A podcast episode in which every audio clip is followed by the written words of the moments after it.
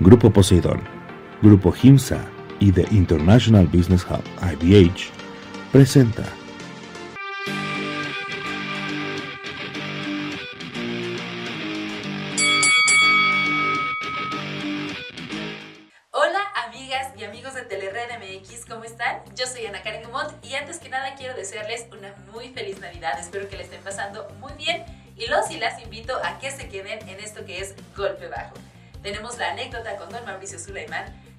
entrevista de Víctor Silva y nuestros amigos del WC, además de la lección del día y la cartelera de la semana. Quédense con nosotros, esto es Golpe Bajo.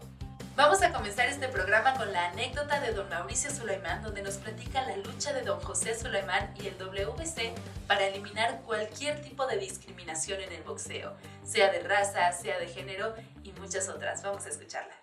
Hola amigos, bienvenidos a la anécdota de la semana. Soy Mauricio Sulaimán, presidente del Consejo Mundial de Boxeo. Les quiero platicar eh, lo que ha sido uno de los puntos más importantes de nuestro organismo, lo cual es la absoluta lucha en contra de cualquier tipo de discriminación. Es algo que fue una bandera que mi papá José Sulaimán tomó desde muy pequeño, eh, cuando él tuvo experiencias con la discriminación racial. Mi papá, eh, hijo de, de descendientes árabes, de Líbano, de Siria, pues en la niñez tuvo algunas experiencias de que le llamaban árabe de manera despectiva, eh, pero no eso no pasó mayores. En su experiencia de viajar a conocer a su familia en Boston, que llegó en barco a Boston y mi abuelito llegó en barco a Veracruz, pues eh, eh, hizo que tuviéramos familia en Estados Unidos. Mi papá tomó el Greyhound, el autobús famoso de Houston hasta el norte de los Estados Unidos. Y en ese trayecto fue donde experimentó la terrible práctica de la discriminación. Las personas de color, los negros, como se les llama de manera agresiva, eh, tenían una sección especial en el autobús, secciones diferentes en los restaurantes, baños eh, diferentes y todo tipo de segregación que eh, en esa experiencia a los 12 años le impactaron de manera terrible en, su sentimiento. La primera pelea en la que él fue supervisor a nivel internacional viajó de Nueva York a Johannesburgo, en Sudáfrica. Eh, era 1973. En el mismo avión venía uno de los peleadores, el peleador principal, que iba a pelear en Sudáfrica, de color, y vinieron platicando todo el vuelo. Eh, llegaron a tener una gran empatía, una amistad. Al momento de aterrizar en Sudáfrica, inmediatamente la separación. Diferente puerta, diferente migración, diferente hotel, diferentes restaurantes. Todo fue algo terrible. Y al llegar el día de la pelea, estando en el vestidor, eh, se presenta una comitiva de tres, cuatro personas blancas, eh, empoderados y sacan un pergamino y se lo leen al peleador, en el cual lo hacían blanco honorario, con el hecho que él pudiera subir a dar un espectáculo. Fue entonces que entró esa rabia que mi papá sintió eh, y decidió que si algún día él iba a tener la oportunidad de tomar decisiones importantes, algo iba a hacer. En el 75 lo eligen presidente del Consejo Mundial de Boxeo, su primera decisión, su primera acción fue vetar a Sudáfrica indefinidamente hasta que se eliminara ese régimen de discriminación racial llamado apartheid. Eso lo llevó a tener relación con Nelson Mandela, quien estaba encarcelado. Eh, Nelson Mandela inclusive escribió una carta desde la cárcel para mi papá.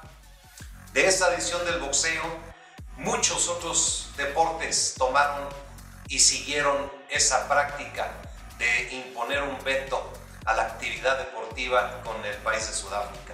Eventualmente eh, cae el régimen de apartheid, Nelson Mandela es liberado, Nelson Mandela es nombrado, elegido presidente del país y eso llevó a Mandela a abrir la convención anual de nuestro organismo cuando en aquel glorioso evento Mandela estuvo junto a mi padre celebrando que el boxeo, que Sudáfrica, que la raza negra estaba ya reconocida y aceptada, no solamente en el boxeo y el deporte, sino en la humanidad.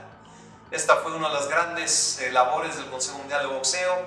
Esto llevó al organismo a recibir un premio especial de las Naciones Unidas y es sin duda alguna eh, la lucha más importante que seguimos al día de hoy, luchar contra cualquier tipo de discriminación y luchar contra el abuso del poder. Espero les haya gustado, nos vemos en la que sigue. Muchas gracias. Muchas gracias, don Mauricio, y también muchas gracias, don José Sulaimán, por esa labor que inició hace tantos años y que continúa hoy en día en el WBC. Y ahora vamos a escuchar la entrevista de Víctor Silva a Alan Rey David Picasso, nuestro invicto mexicano. ¿Qué tal amigos del Consejo Mundial de Boxeo? Estamos aquí con Alan David Rey Picasso. David, ¿cómo estás? Muy bien, muy contento. Gracias, Víctor, por siempre darme el tiempo, el espacio para contar mis próximos planes, mis, las cosas que estamos pasando ahorita y pues darle a la gente un poquito ahí para que sepa más de nosotros. Eso es parte de lo importante con lo que quiero platicar contigo. En el contexto de ser un boxeador, normalmente un boxeador profesional se dedica de tiempo completo. Tú estudias, tienes dos carreras, neurociencias, que es muy importante ¿Qué tan importante es esta parte académica para ti como boxeador profesional? Para mí es muy importante desde yo que desde que soy muy pequeño, la verdad es que siempre he sido muy curioso, me han abordado esas preguntas que siempre tenemos cuando somos niños de por qué el pasto es verde, qué hay en el espacio, qué hay abajo del mar.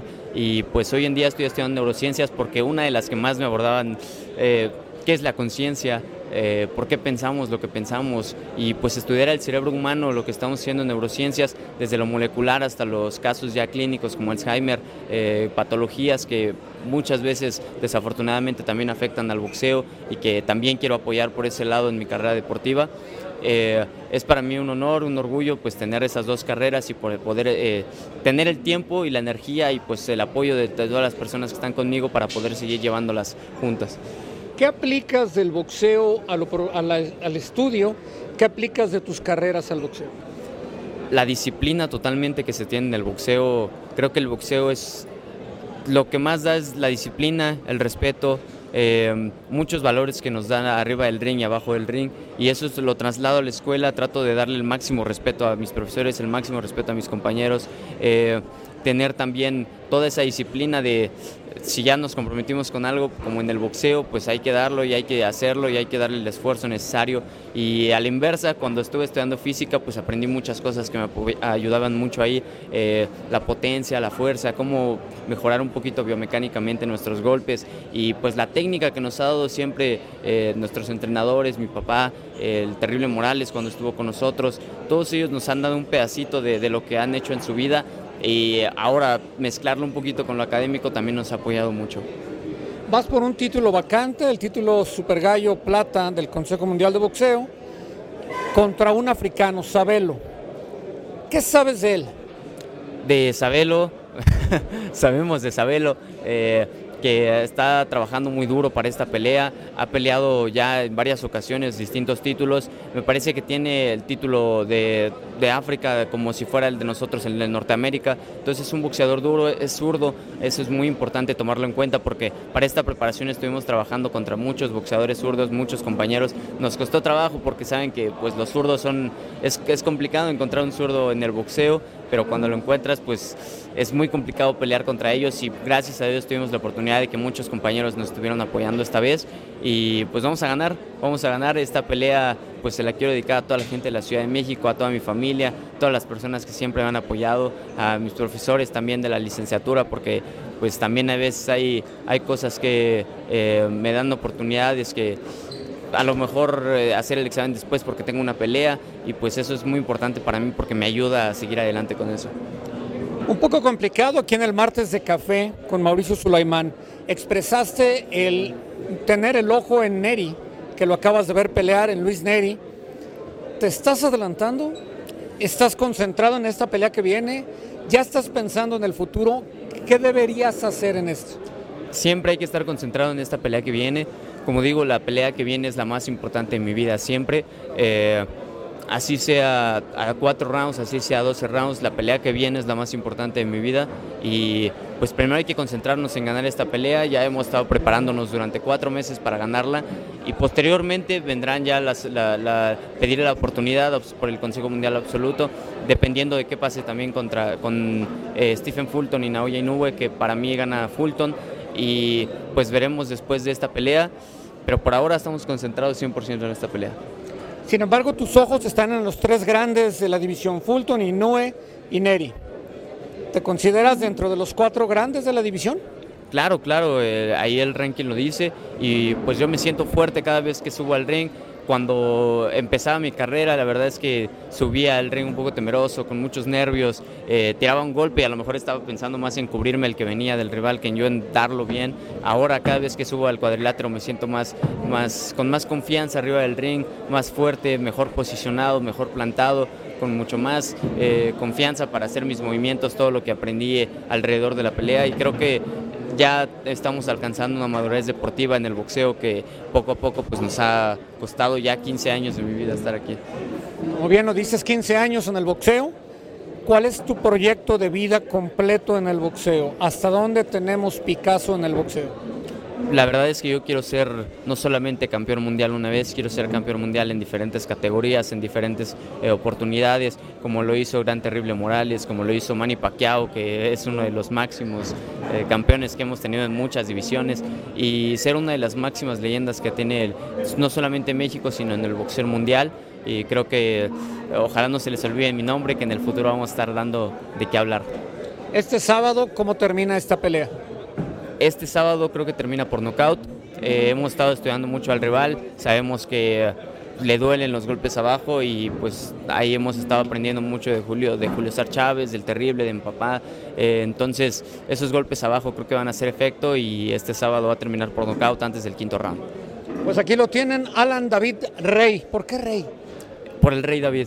Desde que soy muy pequeño, eh, cuando yo tenía mis peleas a nivel amateur, pues siempre hacían esa comparación de David contra Goliat, porque a veces los muchachos de mi edad ya no querían pelear contra mí, entonces tenía que recurrir a pelear con muchachos un poquito más grandes y siempre se veía ese David contra Goliat y poco a poco pues la gente me fue adoptando y me fue diciendo el rey David, porque pues siguiendo la historia bíblica así es como, como pues pasó, ¿no? David le ganó a Goliat, después se volvió un rey y cuidó a su gente, ¿no? Los reyes tienen que cuidar a la gente y proteger a los suyos y es algo que quiero hacer, una de mis misiones en la vida es cuidar a mi gente, cuidar a, todas las personas y darle esas oportunidades para que representen y, sigan sus sueños y su talento. Pues aquí lo tienen. David Rey Picasso, un gran ejemplo como estudiante, como persona, como aficionado de Pumas también, y en el boxeo, por supuesto, con grandes proyectos, una de las grandes figuras del boxeo mexicano y por supuesto también ya mundial. Gracias David. Gracias, gracias Víctor y a todos mis amigos del Consejo Mundial de Boxeo les mando un fuerte abrazo, saludos y que no se les olvide mi nombre de nuevo, David Picasso, vamos a dar grandes cosas.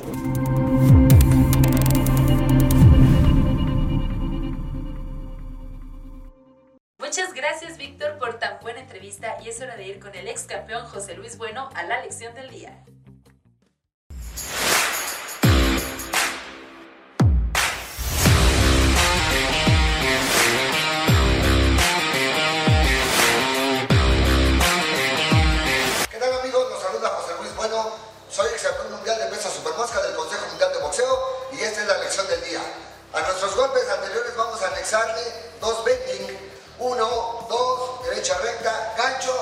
Uno,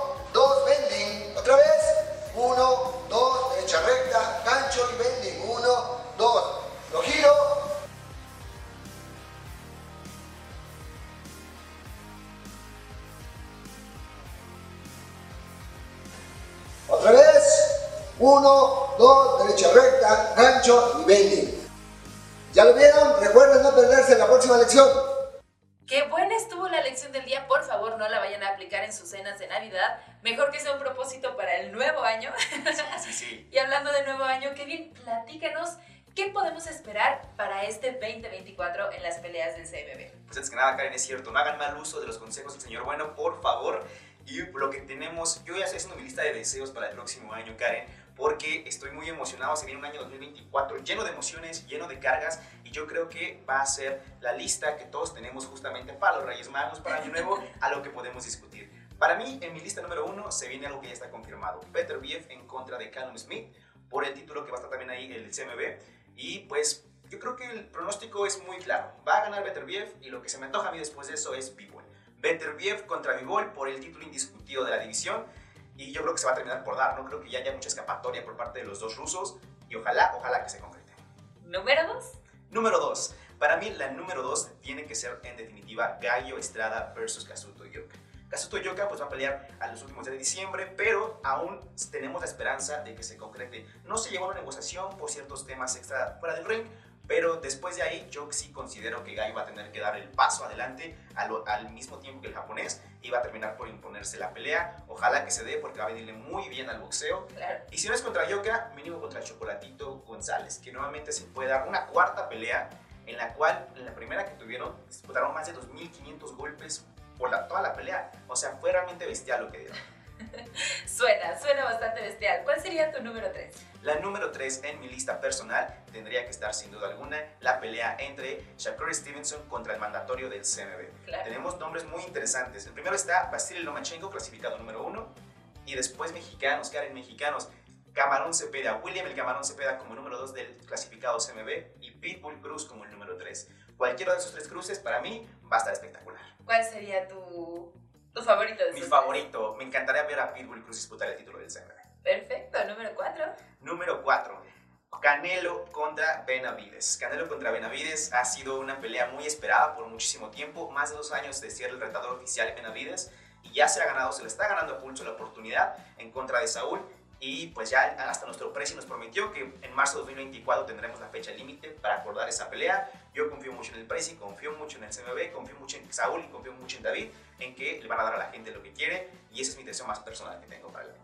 Mira, ¿ahí tienes algún número 5? Pues el número 5, una pelea que ya está confirmada, que es justamente Fury contra Usyk. La pelea por el título indiscutido del peso pesado. No tenemos un peso pesado indiscutido desde hace más de una década. Más de una década sin brillar en los pesos pesados. Y esta pelea ya está confirmada para febrero. Justamente el título que ostenta Fury es el del CMB y va a defenderlo con uñas y garras. Y va a estar excelentísima la pelea de pronóstico reservado. Pues yo esperaría que todas estas peleas que aún no están confirmadas y que tanto Kevin como nosotros queremos ver, estaría increíble que llegaran más pronto que tarde. Platíquenos qué peleas quieren ver ustedes, cuáles se les antojan y coméntenos sus pronósticos. Kevin, muchísimas gracias por estar con nosotros durante este año. Feliz año, feliz, Feliz año, Navidad. feliz año. A todos también feliz año. Platíquenos en los comentarios cuáles parecen las mejores peleas para ustedes, se van a dar o no, y cuál es el pronóstico. Muchas gracias, regresamos con ustedes. Así como Kevin ya nos compartió su lista de deseos para esta semana y este año, platíquenos también ustedes cuáles son los combates que esperan ver y esperemos que Santa Claus nos los traiga hasta nuestro árbol. Recuerden pelear en el cuadrilátero, no en la mesa de la cena y espero que sigan pasando una muy feliz Navidad. Nosotros en Telered MX nos despedimos por este año, pero nos vemos el próximo con los mejores deseos para todos ustedes. Yo soy Ana Karen Gumont y esto es Golpe Bajo.